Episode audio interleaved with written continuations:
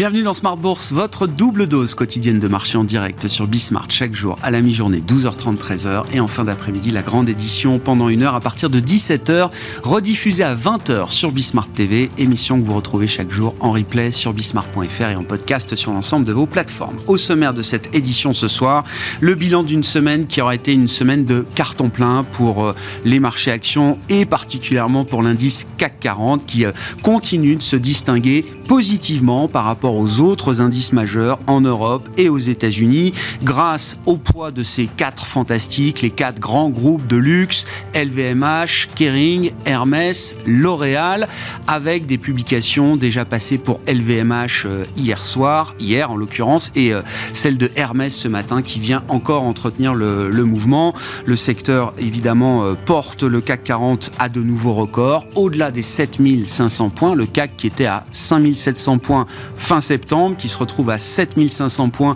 à peine six mois après, grâce à ce secteur du luxe qui pèse jusqu'à 20-25% peut-être de l'indice parisien aujourd'hui et qui explique donc en grande partie cette surperformance du CAC 40 qui fait toujours office euh, de meilleur indice mondial depuis le début de l'année avec une performance de près de 16% désormais depuis le 1er janvier. Voilà pour euh, la toile de fond des marchés en cette euh, fin de semaine. Le vendredi est consacré à des enjeux patrimoniaux et euh, des enjeux également autour de la démocratie actionnariale, puisque c'est le coup d'envoi des AG. Certaines assemblées générales annuelles se sont déjà déroulées euh, cette semaine. Les grandes AG sont encore à venir. Nous ferons le point sur ce rendez-vous important annuel de démocratie actionnariale. Quels sont les enjeux, les sujets chauds qui seront mis sur le devant de la scène à l'occasion de ces rendez-vous? Nous en parlerons avec Aldo Sicurani, délégué général de la Fédération des investisseurs individuels et des clubs d'investissement qui sera avec nous en plateau. Et puis la partie finance personnelle avec Pascal Séville, bien sûr, team manager chez Odo BHF Banque Privée, qui euh, reviendra pour nous sur le concept de risque de contrepartie. Après les petites secousses bancaires du mois de mars, effectivement, un peu de pédagogie sur euh, le risque de contrepartie, qui est un risque à intégrer quand on est épargnant et qu'on dépose son argent auprès d'un établissement euh, bancaire. Décryptage donc avec Pascal Séville pendant cette demi-heure.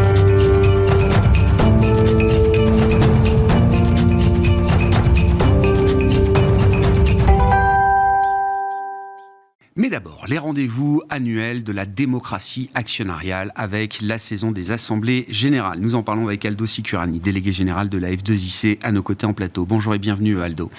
Bonjour Ravi de vous retrouver pour parler de ce, ces moments toujours très importants pour euh, les actionnaires. Le premier point peut-être avant tous les autres et avant de parler des sujets chauds qui vont animer certaines de ces assemblées générales, euh, c'est de dire que toutes les directions d'entreprise vont se présenter devant les euh, actionnaires avec des bilans opérationnels, des bilans euh, comptables, des bilans en matière de profitabilité exceptionnels.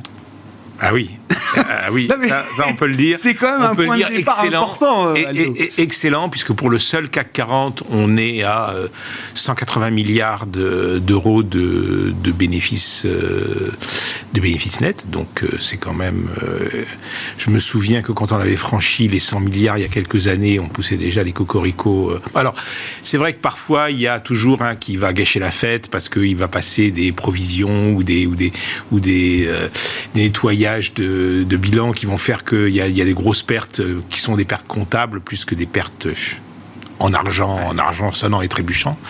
Mais euh, là, franchement, cette année, c'est exceptionnel. C'est exceptionnel. 2022 par rapport à, à, 2021. Alors, on va voir ce que va donner 2023. Ça, c'est une autre, c'est une autre histoire. Mais quand on regarde les consensus des des, analystes, on a quand même encore, encore de la croissance. Peut-être pas aussi belle, mais euh, toujours de la croissance. De ce point de vue-là, j'allais dire, est-ce qu'il y a des raisons pour euh, les actionnaires, certains actionnaires, certains groupes d'actionnaires, de se plaindre de la situation de, rentabilité des entreprises, ou en tout cas de la manière dont elles utilisent ou réemploient le cash flow euh, euh Alors là, qui a, pu être généré l'an dernier Oui, il y a plein, il y a autant d'avis que d'actionnaires, je pourrais dire. mais ce qui est sûr, c'est que cette année, on va avoir une belle année pour, euh, pour les dividendes, hein, puisque euh, on, parle de, on parle de près de 69 milliards euh, d'euros, donc 10 milliards de plus que, que 11 milliards de plus même que, que, l'année dernière. il y a un sujet sur les rachats d'actions, ça c'est clair. Et c'est une c'est une tendance qui commence à, à, à venir en Europe, qui est très très très populaire aux États-Unis. En fait, les entreprises américaines versent peu de dividendes, mais soutiennent leur cours euh, par les rachats d'actions. Par exemple, si vous prenez Apple, c'est probablement un tiers de la performance boursière de ces dix dernières années. Et ce sont des, des, des sommes colossales. On parle de, euh, sur, euh, sur euh, les entreprises américaines de plus de 1000 milliards de, de, dollars chaque année. Et probablement cette année encore plus que, que l'année dernière.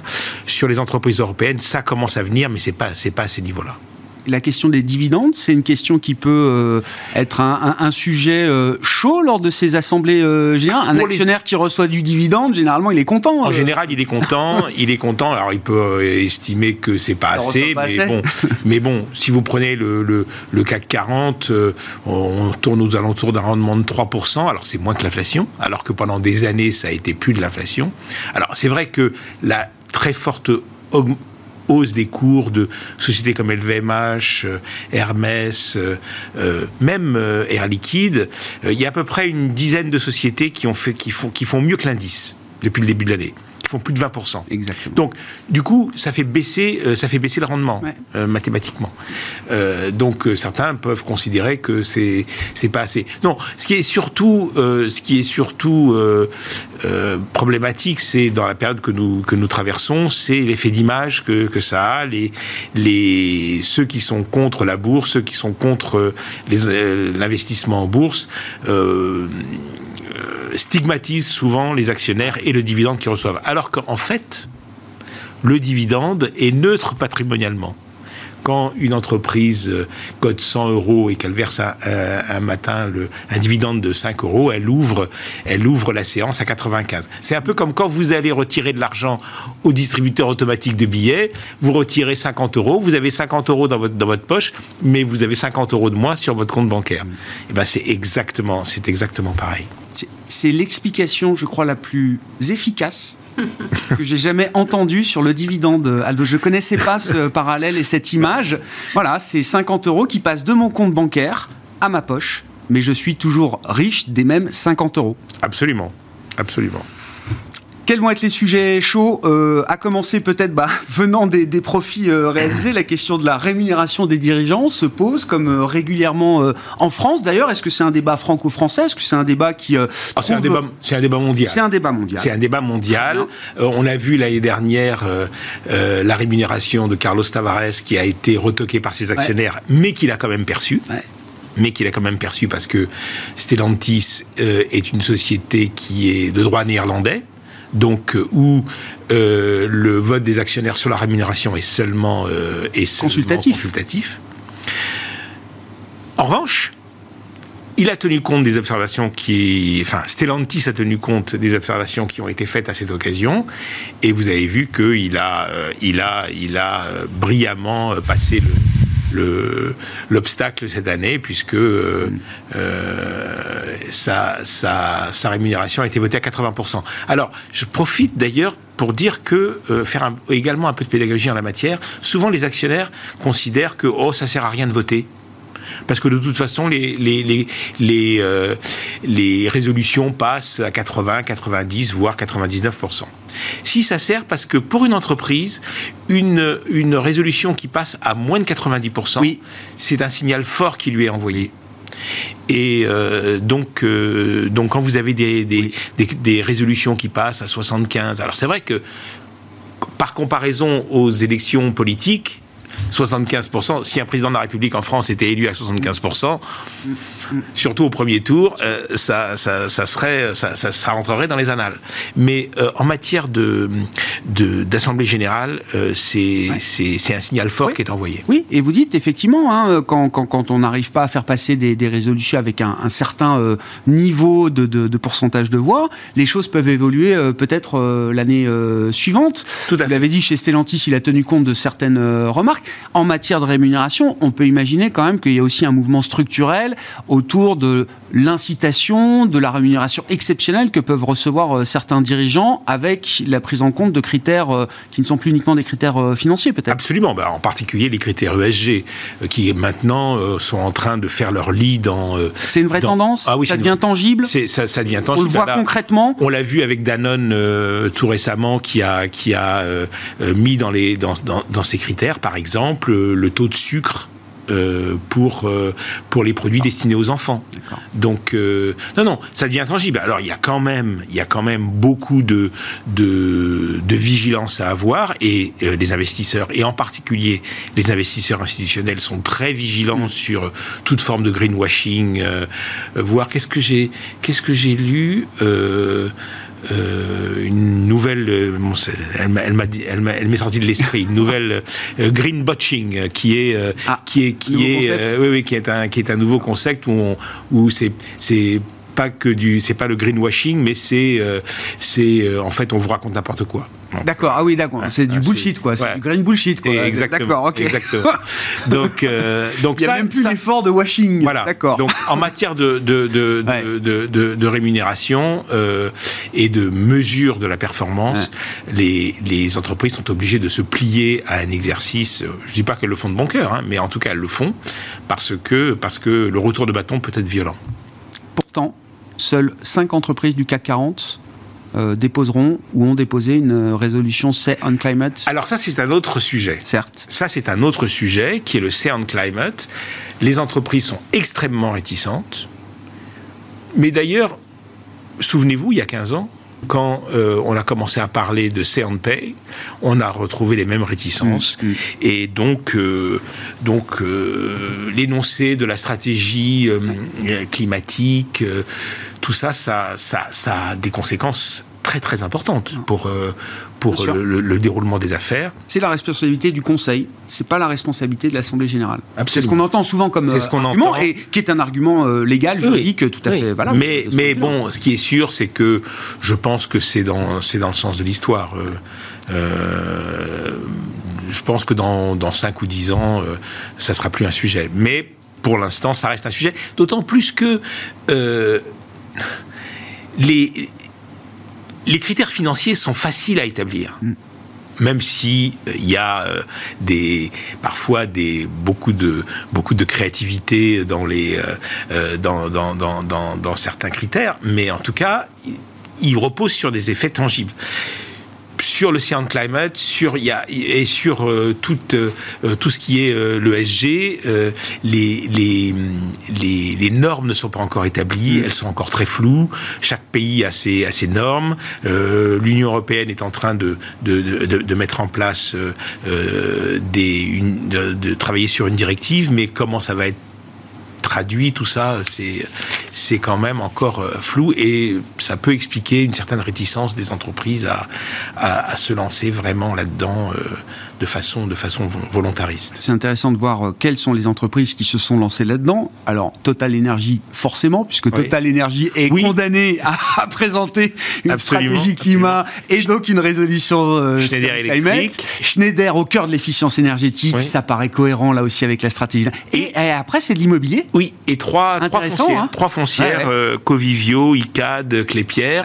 Et, et, là, là c'est probablement du fait de, leur, euh, de, de, tous leurs engagements en matière de construction de, de, bâtiments à énergie positive, euh, même si on voit que c'est parfois les résultats sont un peu décevants. Mais c'est pas anodin que ça vienne de ce oui, Tout à fait, tout à fait. Mais enfin, c'est quand même cinq entreprises sur euh, plus de 600 côtés. Ah donc, enfin, même sans aller sur les 600, intéressons-nous au SBF 120, et c'est déjà, c'est déjà. Mais bon, ça reste un mouvement que l'on retrouve ailleurs en Europe et euh, et, ça fait parfois un peu sourire nos, amis américains ou chinois, mais, euh, mais ils y passeront eux aussi un jour. On part de très loin, mais mouvement qui euh, est appelé à prendre de, l'ampleur. Euh, où est-ce qu'on en est de la possibilité euh, d'assister et de voter à distance des assemblées générales? C'est un sujet qu'on a traité depuis plusieurs années avec vous et la F2IC en général, Aldo. Est-ce qu'on peut noter des améliorations de ce point de vue-là? Alors, ce qui est certain, ce qui est acquis en tout cas, ce sont les AG hybrides. Et c'était pas gagné. Et euh, et il y a des pays en Europe, en particulier en Allemagne, où les sociétés essayent, sont même en train d'imposer l'AG en ligne, exclusivement. Ah et, euh, et la France euh, est un des pays où euh, on, est, on, a, on, a, il est acquis que les AG physiques vont, vont, quand même, vont quand même durer. Maintenant, le combat, il se déplace ailleurs, c'est sur le vote. Aujourd'hui, les, les, les, entreprises estiment qu'il n'y a pas de sécurité juridique suffisante pour s'assurer que euh, l'actionnaire qui va voter euh, est bien enregistré et bien, bien un actionnaire. Donc, euh, et, c'est vrai que en France, vous pouvez voter jusqu'à deux jours avant l'Assemblée générale. Mm. Et donc, si vous achetez des actions deux jours avant l'Assemblée générale, c'est pas évident pour une entreprise de savoir que vous êtes effectivement. vous vérifier en 48 heures, d'une certaine manière. Donc euh, la question, c'est de savoir est-ce qu'on va peut-être reculer ce, ce, ce, qu'on appelle la record date, euh, la date d'enregistrement. Mais, euh, mais c'est vrai que pouvoir voter pendant l'énoncé et l'explication sur la résolution, surtout ça serait quand même un, gros progrès pour lequel nous, on, on, bah milite. J'allais dire, avec un peu de bonne volonté et un peu de progrès technologique. On devrait pouvoir y arriver. Je suis sûr que c'est le genre de sujet qu'on peut, qu'on peut résoudre, la capacité à, tenir des AG euh, hybrides en présentiel et euh, à distance. Merci beaucoup euh, Aldo pour ce, ce, point de départ hein, sur les enjeux des AG 2023 qui se déroulent en ce moment et pour les prochaines semaines. Aldo Sicurani, délégué général de la F2IC qui était avec nous en plateau pendant cette demi-heure.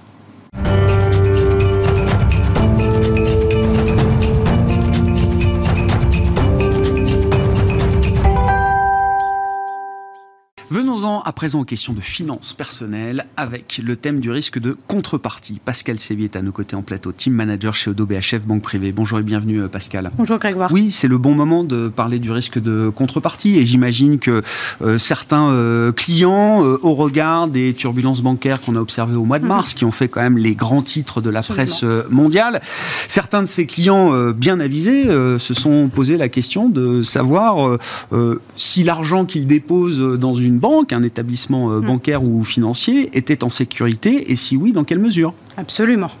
Question, c'est beaucoup revenu au mois de mars. Qu'est-ce que qu'est-ce qu'on peut dire justement peut-être du mécanisme qui a conduit à ces turbulences euh, bancaires et pourquoi ça se retrouve mm. dans cette notion de risque de contrepartie? Bah, Il y a une concomitance d'événements qui sont venus ébranler le monde bancaire. Ça a commencé avec la faillite de plusieurs banques régionales aux États-Unis, la plus connue étant la Silicon Valley Bank, et euh, ça a continué avec le rachat express de Crédit Suisse par UBS en un week-end. Alors ces événements n'ont pas forcément de lien entre eux. Quand même sur Crédit Suisse, petite inquiétude, quand on voit un géant bancaire présent dans le monde entier, coté en bourse et qui existe depuis 1850 se faire acheter 3 milliards en un week-end, ça fait un petit peu peur. Mais il n'y a pas de lien, en tout cas, avec ce qui s'est passé sur euh, la Silicon Valley. La Silicon Valley, en quelques mots, c'était la banque, comme son nom l'indique, des sociétés de la tech, qui était florissante. Les dépôts ont beaucoup augmenté. Et elles ont eu la très mauvaise idée d'aller placer cet argent sur des obligations à taux fixe à long terme, mais avant la hausse de taux. Mm. Et aux États-Unis, les règles comptables font que vous avez le droit d'afficher la valeur des obligations à leur prix d'achat. Donc vous ne remettez pas en fait à jour selon, selon le marché. Donc évidemment, avec la hausse des taux, la perte latente a été extrêmement importante. Ça a fini par arriver aux oreilles des déposants qui ont retiré massivement les obligeant à vendre les obligations à, un mauvais coût. Mm. Petite ironie quand même, le 7 mars, tweet de Silicon Valley Bank, euh, fier de dire qu'on est parmi les meilleures banques des États-Unis. Puis le 9 mars, bah, les déposants qui retirent quand même euh, leur argent. Et puis bah, pour Crédit Suisse, c'est long d'expliquer la chose, mais il y a eu toute une série en fait de mauvaises gestions, de scandales qui ont impacté la banque. Et le jour où leur actionnaire principal, euh, la banque saoudienne nationale, a dit qu'il ne les soutenait plus, bah, évidemment, ça a précipité les événements. Oui, la perte de confiance, c'est euh, la perte majeure pour une banque, euh, effectivement, qui peut, euh, c'est la clé. en quelques heures, mm. disparaître si la confiance n'est n'est plus là. Mm. votre client ou vos clients qui se sont posés ces, ces questions du risque de, de contrepartie, qu'est-ce qu'ils avaient à craindre? Dans le sens où ils étaient sans doute pas clients de Silicon mm. Valley Bank, Crédit Suisse c'est en Suisse. pourquoi est-ce qu'ils se posent la question et quelles étaient leurs inquiétudes? Ben, On craint toujours en fait un risque de contagion qui peut être extrêmement rapide. Et ceux qui ont vécu 2008, ce qui a été le cas de ce client et la faillite de Lehman notamment, euh, se rappellent quand même de très très mauvais souvenirs. À l'époque, c'était une vraie crise de liquidité, à tel point que les établissements bancaires ne se prêtaient plus du tout d'argent entre eux. Donc quand le marché est asséchant en liquidité, bah, il ne se passe plus rien en fait, ni pour les entreprises, ni pour les banques. Donc évidemment, cette petite réminiscence euh, l'a incité à nous interroger et à bien comprendre en fait où était véritablement son risque. Comment comment on réfléchit au risque? C'est-à-dire quand on est un client euh, avec euh, une surface patrimoniale mm. euh, un peu un peu sophistiquée, on n'est pas non plus analyste bancaire. C'est à quoi il faut faire attention? Bah, Déjà, de, si on revient à la base, on a tous un compte, enfin que, quasiment tout le monde doit avoir un compte dans une banque avec de l'argent qui est déposé dessus.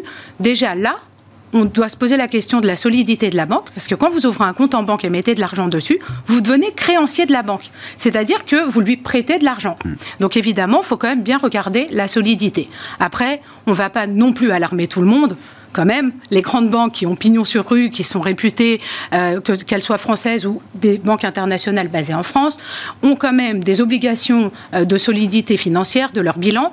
Et 2008 d'ailleurs a vu euh, a été tellement violente que la réglementation s'est fortement, fortement durcie. Donc aujourd'hui quand même, on ne va pas alarmer tout le monde. C'est solide, mais malgré tout, il faut savoir qu'on est créancier de la banque. Donc ça, c'est quand même un point qui est, qui est extrêmement important. Mmh quels sont les, mécanismes de protection, justement, quand on est euh, déposant et donc créancier de son établissement euh, bancaire? En fait, il y, y, a une loi qui est passée en 1999, c'est quand même assez récent mais qui permet aux déposants d'être protégés en cas de faillite de leur établissement bancaire. Donc c'est le, la garantie, c'est 100 000 euros par banque et par déposant. Ça multiplie par deux si jamais il y a un compte joint, et ça concerne tous les comptes que nous avons dans l'établissement. Donc euh, typiquement, bah, il y a des petits malins en fait qui décident d'ouvrir bah euh, des comptes bancaires à 100 000 euros bah maximum dans différentes banques et ça leur permet de se garantir. C'est même très malin. C'est même très malin. Alors on a peut-être moins de poids vis-à-vis de, sa, de, de ces banques. Ouais, et puis il faut les gérer quand même derrière. Ça, ça, augmente les frais. mais ceux ah, qui bah sont très anxiogènes, il y a des coups de friction. Il y a des coups de friction, mais les personnes très anxiogènes peuvent euh, quand même euh, passer par ce mécanisme-là.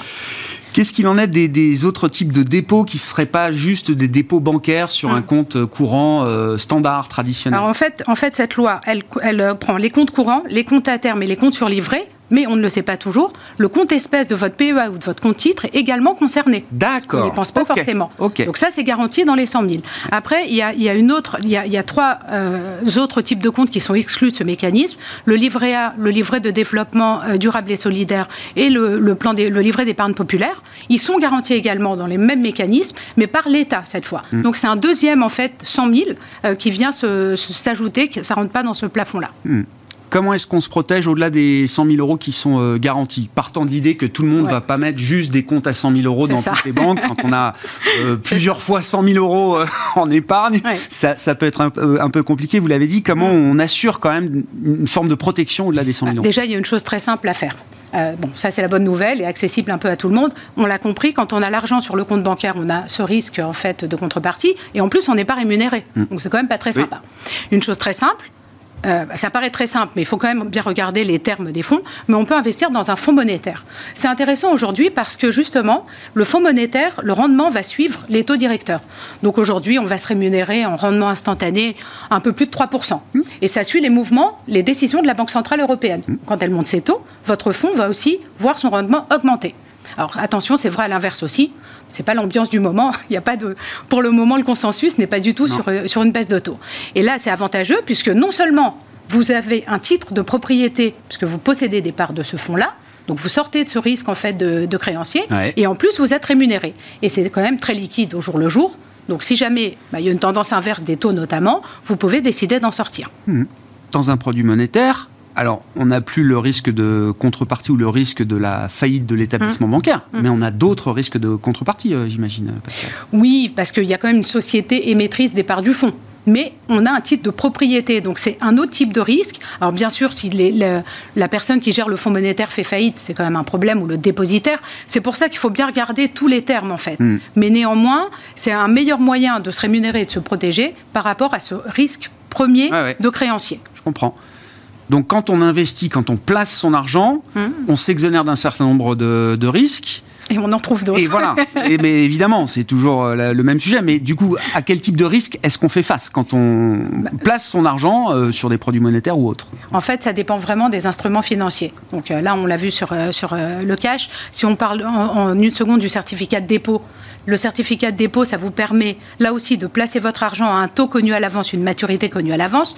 Donc pour cette immobilisation de votre cash, on va vous rémunérer un peu mieux. Mhm. Vous avez là aussi le risque de contrepartie de la banque émettrice. Vous allez aussi porter un risque de taux parce que si les taux augmentent, bah, vous avez quand même un manque à gagner. Et il y a un risque de liquidité aussi, parce qu'il n'y a pas vraiment de marché secondaire. Mm. Si on va un, cran plus loin sur des obligations, c'est exactement les mêmes risques en fait que vous portez, parce qu'il y a un risque d'émetteur puisque vous êtes créancier de l'obligation euh, en fait que vous portez. Euh, néanmoins, on peut se prémunir un peu de ce risque en achetant par exemple un fonds obligataire, puisque vous mutualisez votre risque d'émetteur à ce moment-là, et vous pouvez choisir d'aller sur un fonds qui a une spécificité, par exemple d'investir que dans des produits, des obligations de bonne qualité. Voilà. Après, si on passe aux actions, cette fois-ci, il n'y a plus de risque de contrepartie puisque vous êtes, enfin, de risque d'émetteur. Oui. Vous êtes propriétaire euh, de, titres. On en a parlé tout à l'heure. En plus, on peut participer aux AG et en plus, on peut avoir le dividende si mhm. jamais l'entreprise en distribue. Mhm. Le risque principal, c'est la volatilité. On peut, on peut pas l'éliminer. On peut le réduire. Pareil, en mutualisant aussi son investissement si le gérant du fonds est bon, euh, plus on a d'actions et plus on peut se dire que la volatilité attachée sera un petit peu. Euh, oui, il y a des stratégies pour gérer la volatilité sur les marchés actions. Absolument. Et après, bah, les produits structurés aussi qui sont très à la mode en ce moment portent également un risque d'émetteur. Ah il y en a d'autres aussi, mais le risque principal est quand même là. Donc il faut bien faire attention. Qui est la banque qui émet mon produit? Parce que c'est équivalent de détenir euh, une obligation bancaire. Bien sûr, non, non mais c'est des rappels euh, importants, euh, effectivement, dans, cette, cette période. on a parlé de l'ensemble des produits bancaires ou qu'on peut mm. retrouver effectivement dans des, euh, dans des réseaux euh, bancaires. Euh, l'assurance vie, placement préféré des Français, mm. qu'en est-il en matière de risque de contrepartie? Il y a un assureur derrière. Mm. Est-ce que là aussi il y a des protections qui existent? Alors déjà, quand on souscrit un contrat d'assurance vie, on porte un risque de contrepartie total, puisqu'en fait votre argent appartient à l'assureur. Mm-hmm. Donc oui, là aussi vous êtes de nouveau créancier. Donc finalement, vous voyez qu'on est très généreux en tant qu'épargnant, ah, mais... créancier de beaucoup de monde. Et là aussi, il existe un mécanisme de protection qui permet d'assurer jusqu'à 70 000 euros par assureur. Mais on pourrait y revenir euh, sur ces mécanismes peut-être dans, une autre émission sur l'assurance vie plus spécifiquement, parce qu'il faut bien comprendre aussi les tenants et les aboutissants encore une fois, comment est-ce qu'on, quand on est particulier, alors euh, conseiller euh, plus ou moins, mm.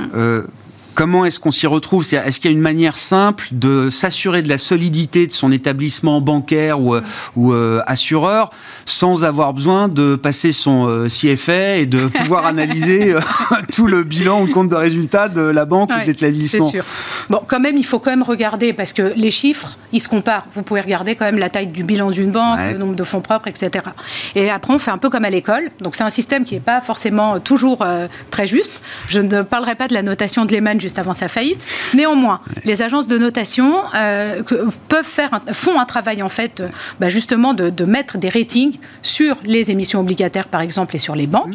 Donc ça va de triple A à simple C et ça vous permet au moins en relatif de comparer. Donc, euh, quand vous êtes entre triple A et triple B-, c'est considéré comme des, émetteurs de bonne qualité, ce qu'on appelle investment grade. À partir de double B+, et jusqu'en bas, mm. c'est considéré comme ce qu'on appelle du high yield, du, haut rendement. Ça veut dire que vous prenez plus de risques.